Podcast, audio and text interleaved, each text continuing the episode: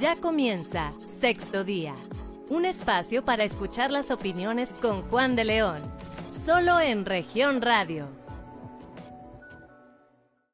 Muy buenos días, somos Jessica Rosales y Claudia Olinda Morán. Estamos en sexto día, este programa uh, de información y análisis aquí en Grupo Región para todo el estado de Coahuila a través de sus cuatro estaciones por la 91.3 de FM en la región sureste, la 91.1 de FM para las regiones centro, carbonífera y cinco manantiales, por la 103.5 de FM para la región Laguna y por la 97.9 de FM para el norte del estado. Este día, esta mañana, vamos a estar platicando con nuestros invitados y con usted sobre un tema que es de eh, vital importancia. En este mundo, o somos peatones siempre, o somos conductores a veces y peatones otro poco de tiempo, pero siempre eh, estamos transitando por las calles de esta ciudad que de repente y en muy frecuentes ocasiones se convierten en sitios donde alguien resulta herido por una imprudencia, por un accidente y no solo heridos, sino que les puede costar la vida a las personas. Hoy vamos a hablar de los atropellamientos, de la educación vial, de eh, los mitos que tenemos eh, respecto a manejar, respecto a que eh, si el peatón lleva siempre las de ganar en una colisión que pues es de un vehículo de varias toneladas contra un cuerpo de cuánto le gusta 50, 70, 80 kilos, dependiendo de la persona. Entonces lo vamos a platicar con eh, nuestros invitados aquí en la mesa y sobre todo con usted, que queremos que se lleve, como siempre le decimos, esta información a su casa, que la comparta en su mesa y que le sirva para tomar decisiones. Buenos días, Jessy. ¿Qué tal, Claudia? Muy buenos días y a todos nuestros amigos del Estado de Coahuila que nos sintonizan en las diferentes estaciones de Grupo Región y por supuesto también en redes sociales en Región Capital Coahuila, ahí interactuando con ustedes. Y efectivamente es un tema muy amplio porque vamos a platicar aquí en la mesa de cómo está la educación vial en nuestro estado. Creo que es también diferente en cada municipio, en cada región, pero bueno, vamos a tener expertos aquí en la mesa de sexto día platicando con nosotros para conocer a detalle cómo está la incidencia, la estadística en temas de eh, pues, eh, accidentes, cuáles son las principales razones por las que ocurren y bueno, pues también la educación del peatón efectivamente. Y bueno, pues vamos a platicar el día de hoy con José Humberto Escalante Ollervides. Él es eh, del área de tránsito terrestre, es el ingeniero, es ingeniero mecánico administrador de servicios periciales de la Fiscalía General del Estado. También estará con nosotros Juan Fidencio Martínez Obregón, agente del Ministerio Público de la Unidad de Tramitación Masiva de Casos y Asuntos Viales de la Fiscalía y también Miguel Garza, subdirector de tránsito del Ayuntamiento de Saltillo, quienes van a platicar, bueno, en cada, en cada área que les corresponde, cuál es la situación que prevalece en nuestra entidad y en nuestras regiones de Coahuila. Así que quédese con nosotros, bienvenidos y bueno, pues saludando a nuestros invitados. ¿Qué tal? Buenos días. Buenos días. Hola, ¿qué tal? Buenos días. Juan Fidencio Martínez Obregón, Unidad de Tramitación de Asuntos Viales. Tenemos también a Miguel Garza, que es subdirector de Tránsito, y a José Humberto Escalante Ollervides, perito. Perito en tránsito. Perito en tránsito y todos los accidentes terrestres le, le tocan a usted. Si yo lanzara una pregunta aquí, Jessy, a ver, ¿cómo aprendimos a manejar? ¿Usted cómo aprendió a manejar? Pues a mí me enseñó mi papá a manejar. ¿Usted? Igual, fue por... De igual forma. A mí mi abuelito me enseñó a manejar. ¿A ti, Jessy? A mí mis amigos, déjame te digo, porque había mucha preocupación entre mis papás o hermanos, entonces tuve que buscar otra opción. Acá los chicos del staff, Los papás. los papás. Los papás. Y Ah, Cristian todavía, bueno, aquí puede importante aprender, para puede que- aprender solo. Sobre la marcha. Ajá. Eh, Y a eso vamos, aprendemos sobre la marcha. Tampoco nos enseñaron a cómo cruzar una calle, qué significaban los semáforos, que el amarillo no es para que pases corriendo. Eh, ahorita tenemos semáforos peatonales que no sabemos utilizar. Entonces, a eso vamos con este tema. En primera instancia, ¿ustedes creen que hay educación vial o no la hay? Desgraciadamente no la hay. Este, aparte es porque no conocemos del reglamento. Ah, Estoy seguro que la mayoría de los conductores de nuestro estado ni siquiera saben que existe un reglamento de tránsito donde vienen tres tipos de señalamientos, el preventivo, el informativo y el restrictivo. ¿sí? Que cada crucero, dependiendo de la afluencia de vehículos, existe este tipo de señalamientos.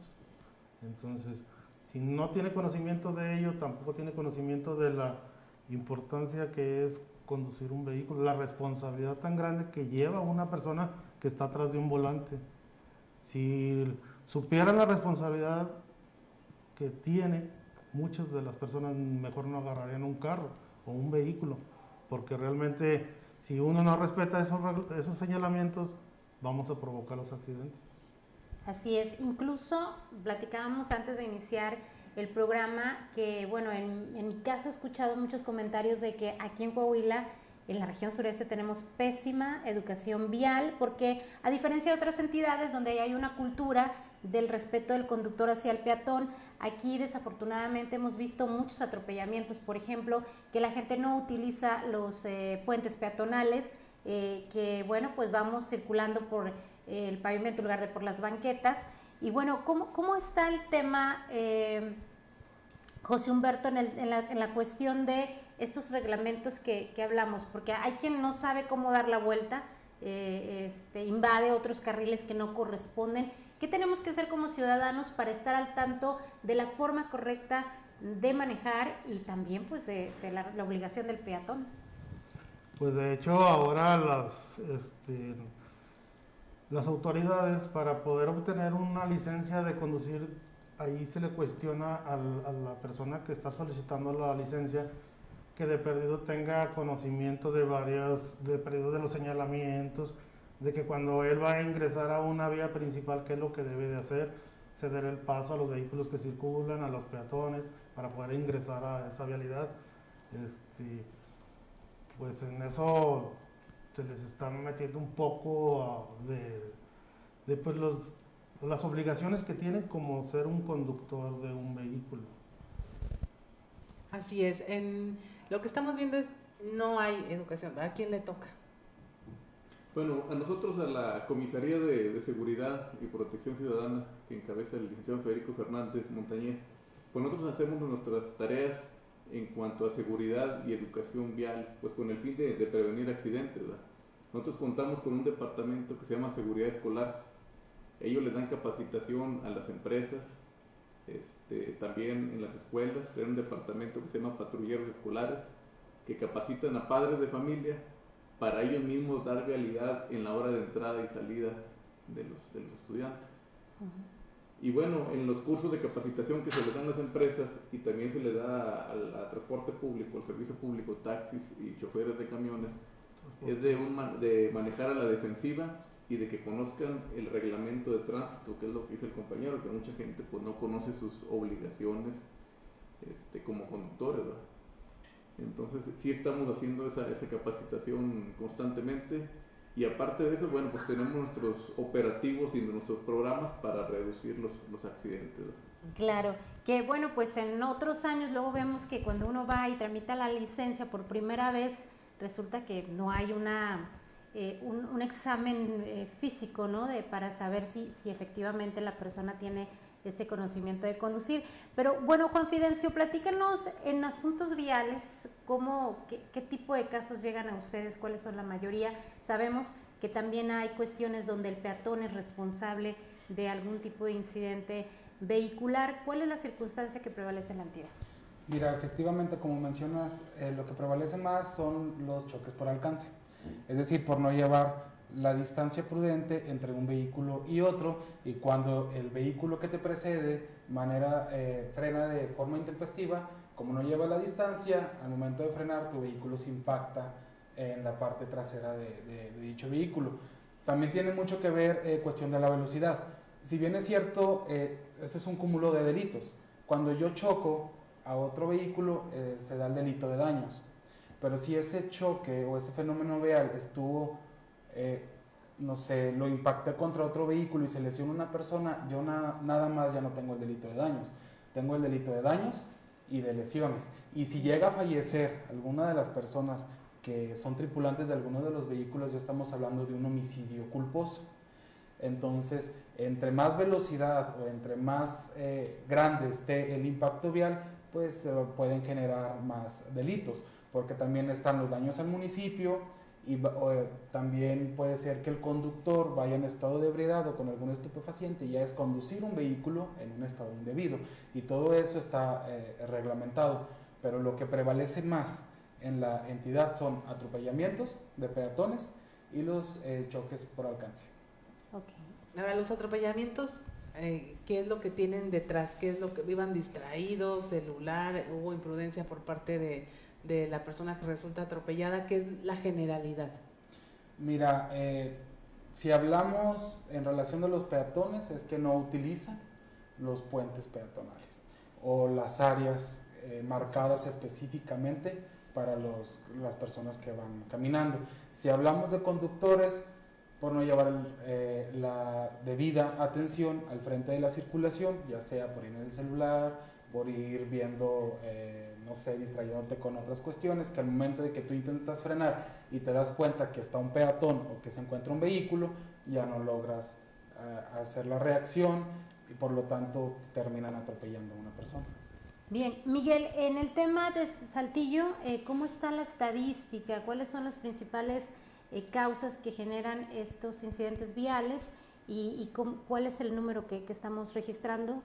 Pues aquí lo que nos marca las estadísticas es de que el primer motivo de causa de los accidentes es la velocidad.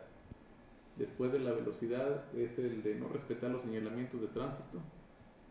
El siguiente es no ceder el paso a otro vehículo. Y el cuarto es manejar en estado de ebriedad.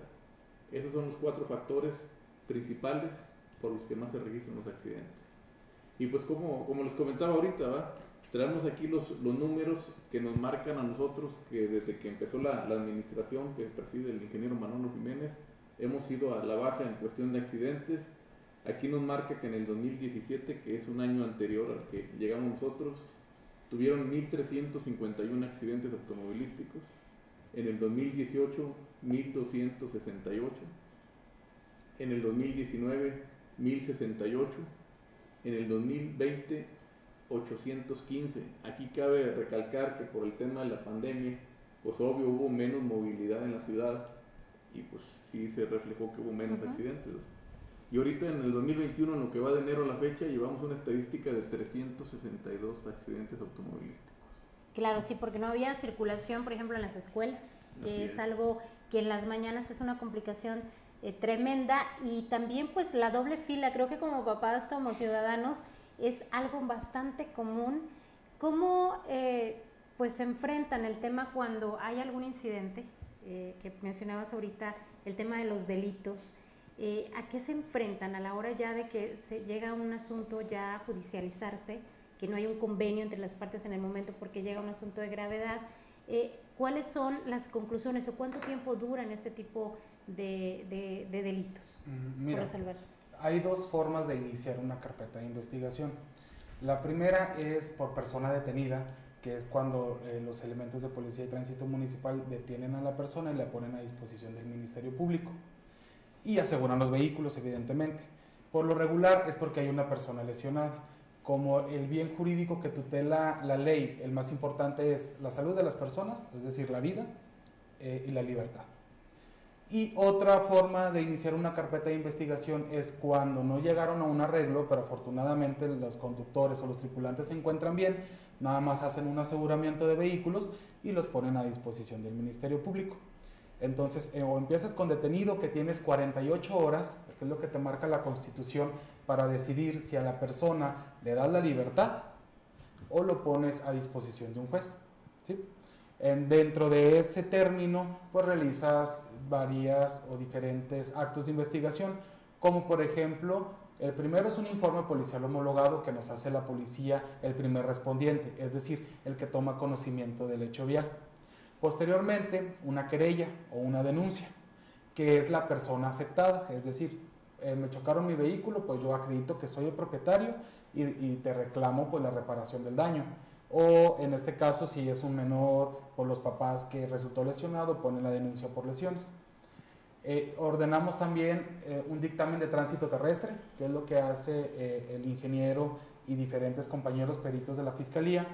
Ellos, lo importante de este dato de prueba, que es un dato de prueba que al final vamos a llevar ante un juez de control, es determinar quién es el responsable, cuál es la dinámica de la colisión y qué preceptos eh, de la ley de tránsito eh, o del reglamento de tránsito se violentaron y ellos eh, Es un método científico el que utilizan y el cual nos determinan la responsabilidad, porque el hecho que yo te choque no quiere decir que yo soy el responsable. ¿Qué tal si me quitaste el derecho de paso? ¿Qué tal si tú como peatón eh, te, eh, te pasaste o cruzaste la calle de manera intempestiva y pues no podemos fincar la responsabilidad? Ya una vez que tenemos la carpeta de investigación con otros datos de prueba suficientes para ir ante un juez, o es con detenido o sin detenido. Sin detenido nada más le notificas al juez, van y lo citan y nos vemos a tal hora, a tal día en el juzgado penal y damos inicio a judicializar la carpeta, que ya es hacerle del conocimiento que se le investiga un hecho y que tengo datos de prueba a menos a manera de probabilidad que me hacen presumir que tú eres el responsable. O sea, tenemos ahí una serie de conflictos de que vienen después de un incidente de este tipo en los que nadie quisiera estar involucrado y que podemos evitar con educación, respetando las normas, eh, los señalamientos. ¿Qué hacemos? Ahorita hablábamos de que hay administraciones que han hecho cosas buenas, de que costaba 28 pesos la educación vial en la frontera porque pagábamos, pasábamos el puente y se tenía un cambio en cómo se maneja. Respetando que, algunas acciones positivas que hayan visto a lo largo de su experiencia que sí hayan servido para eh, mejorar esta situación. No sé qué estrategia se utiliza para bajar el número de accidentes, por ejemplo. Ahora, ¿qué es lo que se está utilizando? Eh, cuando se impuso lo del cinturón de seguridad, eh, fue difícil, hubo vehículos que ni siquiera tenían el mecanismo existente para que se hiciera, pero se logró, el transporte público se logró que al menos el conductor lo trajera eh, ¿Qué otras acciones positivas detectan ustedes que se han hecho o que se pudieran hacer en esta materia? Pues ahorita nosotros las, las este, funciones que estamos haciendo y que nos han funcionado es el, el, operativo carrusel. Esto, bueno, cuando empieza a llover o que empieza a haber niebla, este, van dos, dos unidades de tránsito o de policía preventiva a una velocidad moderada. Esto para que los conductores eh, transiten a una velocidad baja y, este, y no vaya a haber accidentes. Tenemos también motocicletas en el operativo radar. Ahí están elementos motorizados de tránsito al pendiente de que los automovilistas respeten los límites de velocidad. Esos se ponen en, en avenidas principales como lo que es Nazar Ortiz Garza, de Carranza, Boulevard Fundadores, Arispe de la Maza. También contamos con el operativo invierno. Este operativo es bueno cuando está haciendo frío, antes de que los puentes lleguen a un congelamiento, hay unidades de policía preventiva y de tránsito y hasta del grupo de reacción, si no completamos, de que cierran los puentes y desviamos el tráfico por las laterales. Esto pues para que vaya a haber algún accidente múltiple, una carambola o algo. Y pues también como todos saben, ¿no? tenemos el operativo antialcohol los fines de semana para prevenir accidentes de la, la gente que maneja en estado de ebriedad. Eh, eh, mencionar algún reglamento porque, bueno, las autoridades hacen lo propio, pero como ciudadanos tenemos que irnos eh, al, detalle, porque no sabemos muchas veces quién tiene el derecho de paso, lo que mencionaba hace rato del tema de los señalamientos. ¿Cuáles son los reglamentos que tendríamos que analizar los ciudadanos para cumplir con estas obligaciones? Bueno, en, en el municipio, todos los municipios tienen su reglamento, que es basado en los tres, el estatal y el federal. El federal se aplica solamente en carreteras federales, el estatal en, en este, pueblos, eh, eh, se me fue la palabra. Y el, y el municipal, pues dentro del municipio. ¿sí? Entonces, este, todas las personas ahora con los sistemas de, podemos bajarlo aplicaciones donde viene el reglamento de tránsito de Saltillo y le, dale una leída, porque ahí vienen pues todos los factores que intervienen que, omitimos. Que llegamos a un señalamiento alto y dice, es que hice medio alto. No, el alto es para detenerse completamente sin rebasar el límite de las banquetas, ver a sus extremos y poder cruzar esa vía que pretende cruzar. Pero hay gente que no lo sabe, llega, como que baja la velocidad, no ve que viene nadie, le da, de repente sale una bicicleta por la vía principal, entonces se da el accidente. Perfecto, pues bueno, la gente puede ubicar estos reglamentos en la página del Congreso del Estado, ahí en leyes puede pues ver a detalle y también, por ejemplo, en el caso de Saltillo, saltillo.gov.mx es la página y en cada, en cada ciudad podemos ver y leer los reglamentos. Tenemos que irnos a nuestra primera pausa, pero no le cambie porque vamos a seguir platicando de este tema tan importante, la educación vial en nuestro estado, así que quédese con nosotros. Somos Claudia Linda Morán y Jessica Rosales aquí en Sexto Día. En un momento regresamos con más información, solo en región radio. Estás escuchando Sexto Día, solo en región radio. Muy buenos días, continuamos en Sexto Día, somos Jessica Rosales y Claudia Olinda Morán. Estamos charlando sobre un tema muy interesante para usted que va ahorita manejando, usted que está viéndonos a través de redes sociales en el celular y va manejando, no lo haga no lo haga. Aquí, estamos, aquí le vamos a decir por qué. Tenemos a nuestros invitados Juan Fidencio Martínez Obregón de la Unidad de Tramitación de Asuntos Viales de la Fiscalía de Justicia, eh, Miguel Garza, quien es su director de tránsito, José Humberto Escalante Oyervides Perito también de la Fiscalía de Justicia en materia de accidentes eh, terrestres. Y queremos eh, platicar con ellos de un tema que nos pega a todos en el bolsillo. Las multas a la hora en que cometemos una infracción Trátese de algo como conducir en estado de ebriedad o conducir en exceso de velocidad, para que nos plantee eh, su director de tránsito cómo están las multas ahorita, eh, en cuánto nos sale mal portarnos cuando manejamos.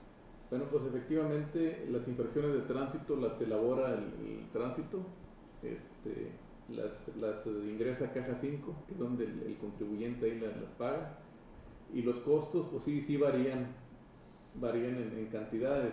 Ahorita manejamos lo de la velocidad, la, la infracción por exceder la, la, velocidad son de 358 pesos. Su, su monto es algo pues, considerable, algo bajo. Por ir hablando por celular es de 2.622 pesos. Y si es de servicio público, salen 5.200 pesos, casi lo, lo doble. Y ir este, manejando en, estado de ebriedad incompleto sale en 8.962 pesos. Y manejar en estado de ebriedad completo ya sale en 17.924 pesos. Entonces estas son las infracciones que sí vienen en el costo un poquito más, más alto. Nos cuestionábamos si era eh, mejor o si sería una buena idea aumentar la multa, por ejemplo, por exceso de velocidad, que es una constante en los accidentes. No siempre eh, va el conductor en estado de ebriedad, no siempre va hablando por celular o distraído con el celular, pero casi siempre hay el factor velocidad en esto. ¿Incrementar las multas ayudaría? Aquí en Saltillo nosotros hicimos un, trabajo con la, con la comisión que ve estos temas del ayuntamiento, donde están incluidos ahí los, los regidores y el síndico, y ya les hicimos la, la propuesta de, de, aumentar estas infracciones que nos están causando ahí este, pues más incidencia en los accidentes, como es la, la velocidad, no respetar los señalamientos de tránsito. Entonces nosotros ya hicimos la, la propuesta para que aumentara, ya está en el cabildo. ¿Cuál es la, la, cantidad que se considera prudente para, que es la primera causa, ¿verdad? De sí pues se manejó en salarios mínimos, no recuerdo ahorita, pero sí se, se van a aumentar, es la Sí, se aumentaría. Y es que es el debate porque luego, bueno, yo me acuerdo de las famosas fotomultas, que los ciudadanos se quejaban mucho porque había quien tenía hasta 100 fotomultas, entonces habría que pensar si ese ciudadano, ese conductor, cuántas veces eh, iba manejando exceso de velocidad también, ¿no? Creo que las autoridades hacen lo propio, pero ¿qué tanto como ciudadanos somos responsables para conocer? Porque yo les platicaba fuera del aire que me sorprendía mucho la diferencia entre otras entidades donde la educación vial del ciudadano era muy visible. A mitad de calle tú estás esperando que no pase ningún carro y ellos automáticamente se paran todos sin estar pitando atrás de que le avance y te ceden el paso. Aquí, cuando incluso es tu, tu, derecho, bueno, todos los conductores eh, eufóricos pitando para que avancen rápidamente, no tenemos esa conciencia de darle el derecho al peatón? ¿Cómo han visto de acuerdo a los casos que reciben ustedes? Son muchos los casos donde no se, no se respeta el derecho de peatón. Sí, eh, la verdad, la mayoría de los asuntos que tenemos de algún atropellamiento de, de, un peatón, la mayoría sí es responsabilidad de los conductores. Como mencionan, por ir a exceso de velocidad o por no llevar eh, la debida atención al frente de la circulación y en base a ello impactar el cuerpo de la víctima. Eh, pero también hay eh, obviamente asuntos donde efectivamente el responsable es el peatón. Estamos hablando de niños menores de 8 años que quieren cruzar alguna vialidad sin la supervisión de un adulto que pueda ayudar a realizar dicha acción. Y un niño no tiene los reflejos de eh, voltear hacia un lado o hacia otro para ver si efectivamente viene un vehículo, aunado así va a, a velocidad eh, elevada, pues es cuando sucede pues un, un accidente vial, eh, inclusive un homicidio. Así es. ¿Y cómo está el tema de los ciclistas, motociclistas? Porque también ese es otro tema aparte que no hay, a pesar de los intentos aquí en Saltillo de estas ciclovías, bueno, pues se ha no se ha respetado lo suficiente, algunas pues ya no existen, pero en el caso de los motociclistas, Miguel, eh, también a veces hay incidentes porque ellos sienten que tienen un derecho de paso que no lo tienen. ¿Cuál es la circunstancia que han visto? Pues primeramente hemos notado que ha aumentado este, mucho el uso de motociclistas en la ciudad, de, de motos en la ciudad. Y pues sí ha habido por lógica más, más accidentes. Y la moto es pues cualquier vehículo, tiene que respetar sus señalamientos, su semáforo y su preferencia y todo. Este, nosotros estamos... ¿De qué lado deben de ir? Del lado, circulación. Pues del lado derecho. Del lado derecho. Nosotros estamos haciendo operativos constantes porque hemos detectado que andan sin placas, los conductores no traen casco, andan más de, de una persona a bordo de la motocicleta y pues estamos haciendo operativos constantes porque sí la, la gente nos lo solicita. ¿verdad? Vamos a reuniones de las colonias o bien también por los grupos de WhatsApp y nos piden que pues, pongamos orden porque hay muchas motocicletas, hay mucho tráfico, hacen mucho ruido. Cuatrimotos en los... Así es. Y pues por donde quiera se, se mete, no respetan las señales ni nada. Claro, y los ciclistas, los ciclistas pensaríamos que no son parte de la vialidad, pero también tendrían el mismo derecho que el automovilista y su espacio. Están considerados como un vehículo de tracción humana los, las bicicletas. ¿Cuál es la distancia que debemos manejar a diferencia de un vehículo, un ciclista o motociclista? ¿Cuál sería la, la, distancia que debemos respetar? No le entiendo esa pregunta, pero... A la hora de ir manejando, ¿cuál es la distancia de vehículo a vehículo? Ok, entre vehículos de cuatro ruedas siempre es 10 metros de distancia con el que le precede. Y cuando está lloviendo o está nublado o hay grava suelta, es el doble, son 20 metros que nadie lo respeta, siempre vamos a un metro, a tres metros.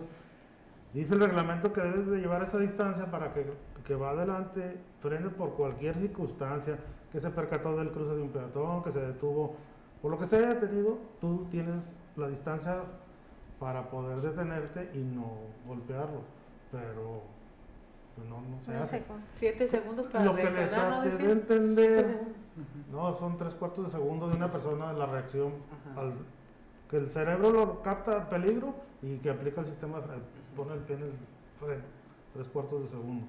Pero la, si llevas una velocidad arriba de la establecida dentro del perímetro urbano, no se va a detener. Es como decía, si va a 110 kilómetros por hora, requiere 80 metros sin pegarle a nadie, sin tener un contacto ni con un cuerpo ni con un vehículo. Tiene, esa distancia la requiere por el peso del vehículo. Entonces, muchos conductores no tenemos esa, conciencia de que requiere esa distancia. Piensa que piso el freno y se detiene inmediatamente, no se va a detener, porque el peso del vehículo lo va a hacer que, se, que recorra los 80 metros. Entonces dice, yo lo vi, frené, pero no se detuvo, pues no, no se va a detener. Yo lo vi a 20 metros, si no requiere 80, me va a parar hasta 80 metros. Entonces yo lo atropello, lo arroyo. Y... Ahora, esta frase de el peatón siempre lleva las de ganar. ¿A qué se refiere? Yo, para mí, digo, pues no, lleva la de perder, porque aunque sea así, le doy, si es un niño, su cabeza da en la defensa de un auto y lo mato. Sí. Si es un adulto, le hago algo en la pierna o no sé. ¿Qué, ¿A qué se refieren con que el peatón siempre lleva la de, la de no, ganar?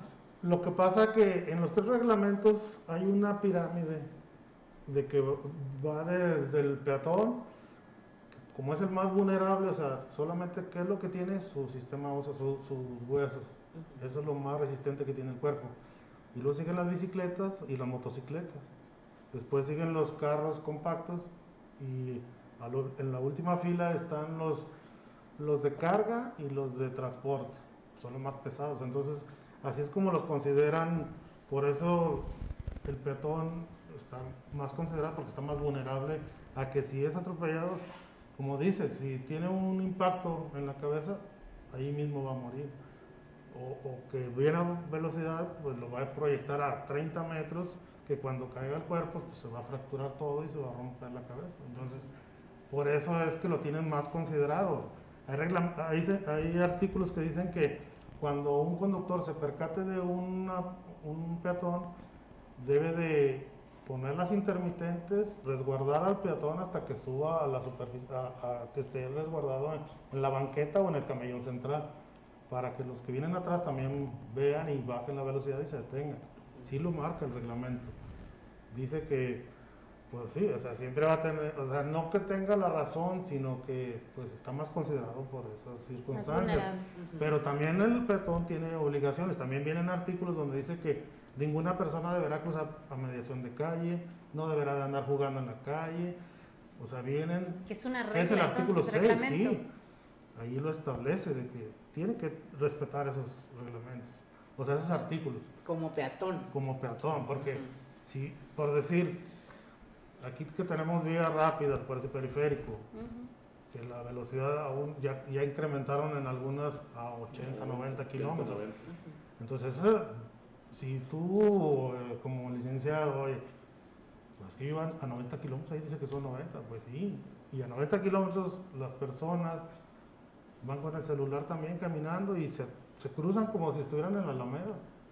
Y pues vas a ocasionar, no nada más que te atropellen, un accidente mucho mayor de varios vehículos. Vas a involucrar mucha gente.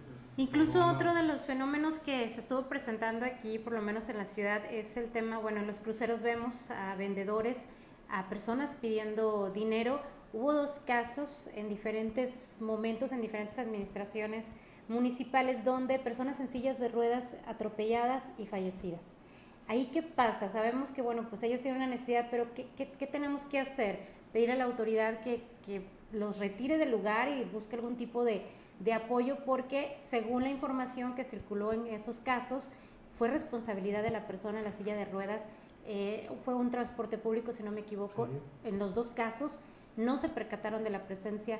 ¿Qué, qué hay que ser oficial en este caso? Pues aquí lo que hacemos nosotros es reubicarlos. Reubicarlos ya sea al DIF o algún albergue o algo donde reciban la atención o el apoyo. Y en este sentido, aferrados porque ellos vuelven y regresan. ¿Cómo le hacemos si ya no hay conciencia? La otra sería que estén supervisados por una persona apta, Ah, que, que los ande moviendo en un crucero, pero Pero sí es bueno reportarlo, lo como Sí, sea, pues, pedir el apoyo. No, y sí lo reportan, sí lo reportan por los grupos de WhatsApp de nosotros, sí lo reporta la ciudadanía. Perfecto. Licenciado, tres recomendaciones. Ya atropellé a alguien. ¿Qué hago como conductor? Así, tres, que no te pongan en conflicto más con la ley, que no te conflictúen con la situación. ¿Qué sí debes hacer? Mira, eh, lo más importante es prestarle ayuda, atención médica o llevarlo a hablarle a una institución como Cruz Roja, cualquier otra institución, para que reciba atención médica y no se vaya a agravar la salud. No abandonar el lugar, porque hay personas que atropellan a una persona y huyen o, o los dejan ahí a su suerte, por así decirlo. Y eh, otra que no mucho, ahorita que hablábamos de cultura vial, muchas personas no tienen seguro. Entonces, el hablar de tener un seguro, sea cual sea, de, de todos los que hay, estamos hablando que ellos tienen una póliza. Entonces, si alguien me atropella y tengo que ser intervenido quirúrgicamente, tengo un traumatismo craneoencefálico, eh, fracturas, eh, la mayoría de los seguros tienen algunas pólizas por X cantidad de dinero y en hospitales privados donde tu atención médica, aparte de ser más personalizada, va a ser más completa. A diferencia de las personas que no tienen seguro, y estoy hablando porque yo sé que un seguro es caro, pero hay cuestiones más baratas como a terceros que solamente responden cuando tú tienes la responsabilidad. Y cuando no lo hay, es decir, cuando no tienen seguro, hay personas de muy escasos recursos o que muy apenas tienen eh, un vehículo o que es, es muy indispensable para su- sus funciones de trabajo, pues de dónde te van a pagar. O sea, hemos tenido asuntos donde fallecen y quieren X cantidad por indemnización, pero esta persona no tiene la solvencia económica para repararte el daño y es cuando se lleva un proceso penal hasta dictar una sentencia, inclusive un juicio. En cambio, si tuvieras eh, un seguro, efectivamente tienes la culpa, pero tu seguro eh, está obligado a reparar hasta la total recuperación y pagarle al hospital. Inclusive eh, hemos tenido asuntos donde dan pensiones, gratificaciones, indemnizaciones.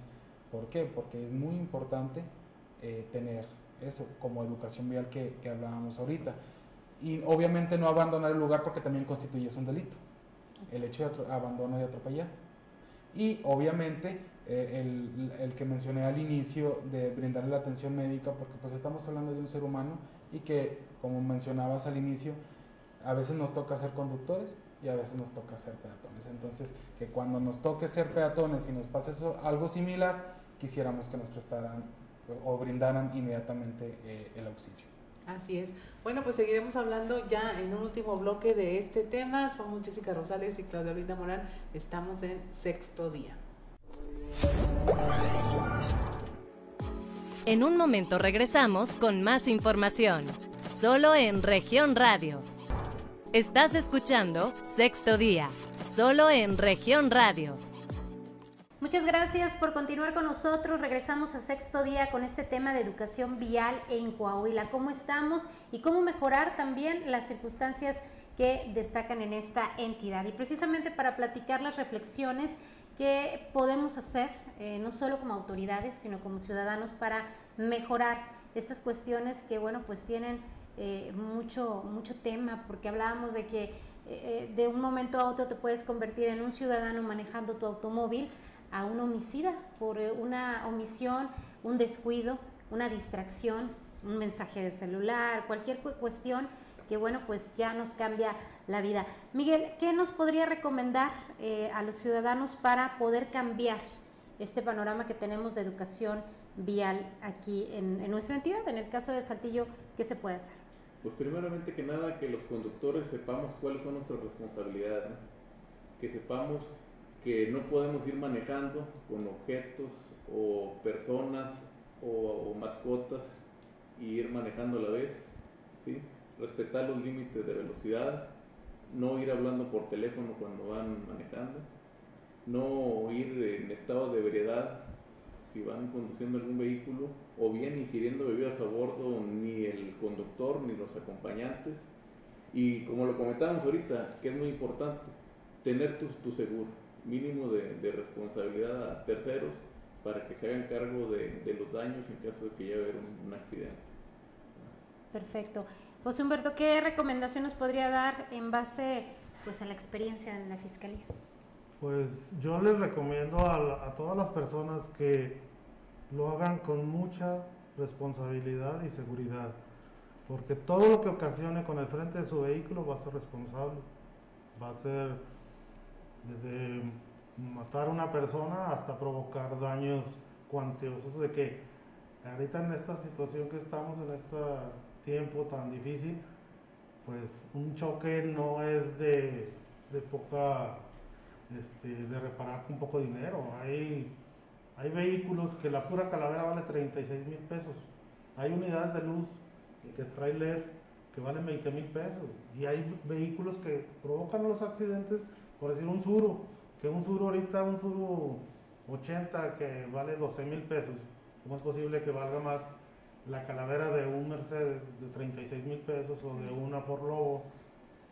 O sea, vale más que tu vehículo que conduces. Entonces, hacerlo con mucha responsabilidad, con mucha seguridad.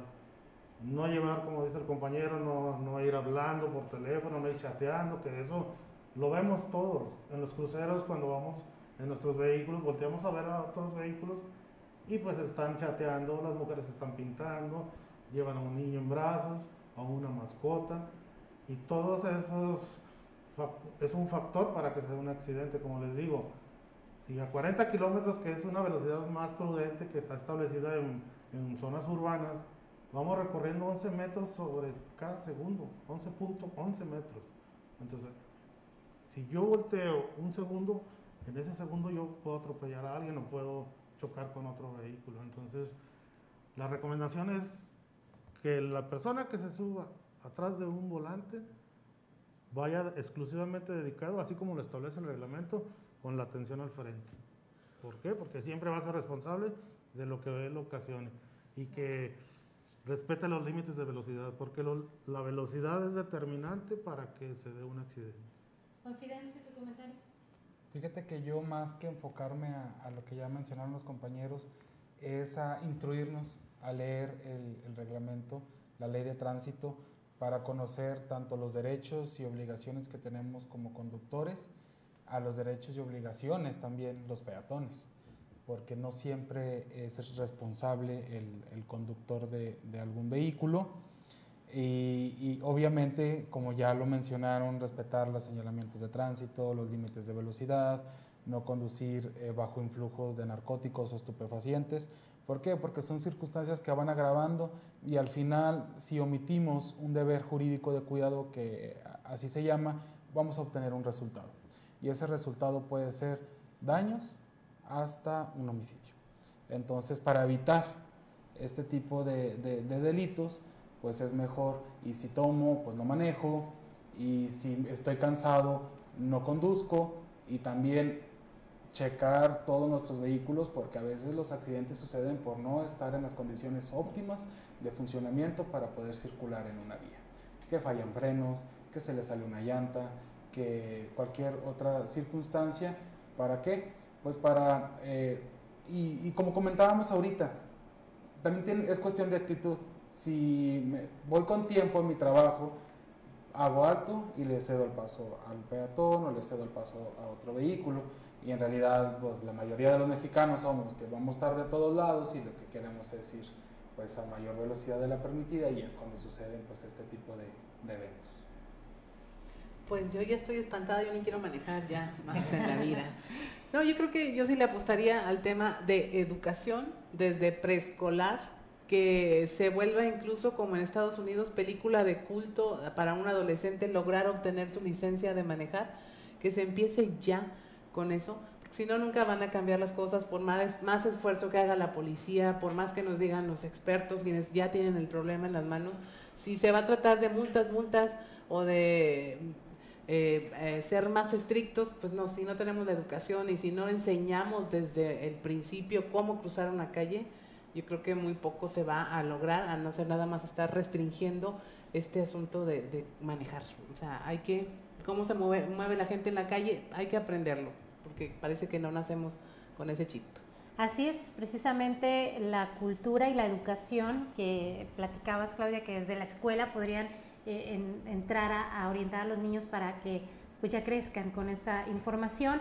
Pero yo también le apostaría, aunque sí soy un poquito ahí este, escéptica en el tema de las multas, lo cierto es que cuando hay una prohibición la gente es cuando entiende, porque somos una sociedad que necesitamos que nos estén prohibiendo para dejar de hacer las cosas que luego afectan como sociedad y bueno, pues veremos, veremos qué ocurre con esta propuesta que platicaba Miguel ahí en, el Cabildo y finalmente pues que la gente al final se ve afectada, ¿no? Por este tipo de eh, actitudes, de omisiones que luego tiene al frente del volante. Pues me parece, Claudia, que un tema interesante, sobre todo que pues desafortunadamente se ha dado mucho y de forma reciente eh, los casos de personas atropelladas en, varias vías eh, por omisión, por distracción, ya ni siquiera por el tema de manejar en estado de ebriedad.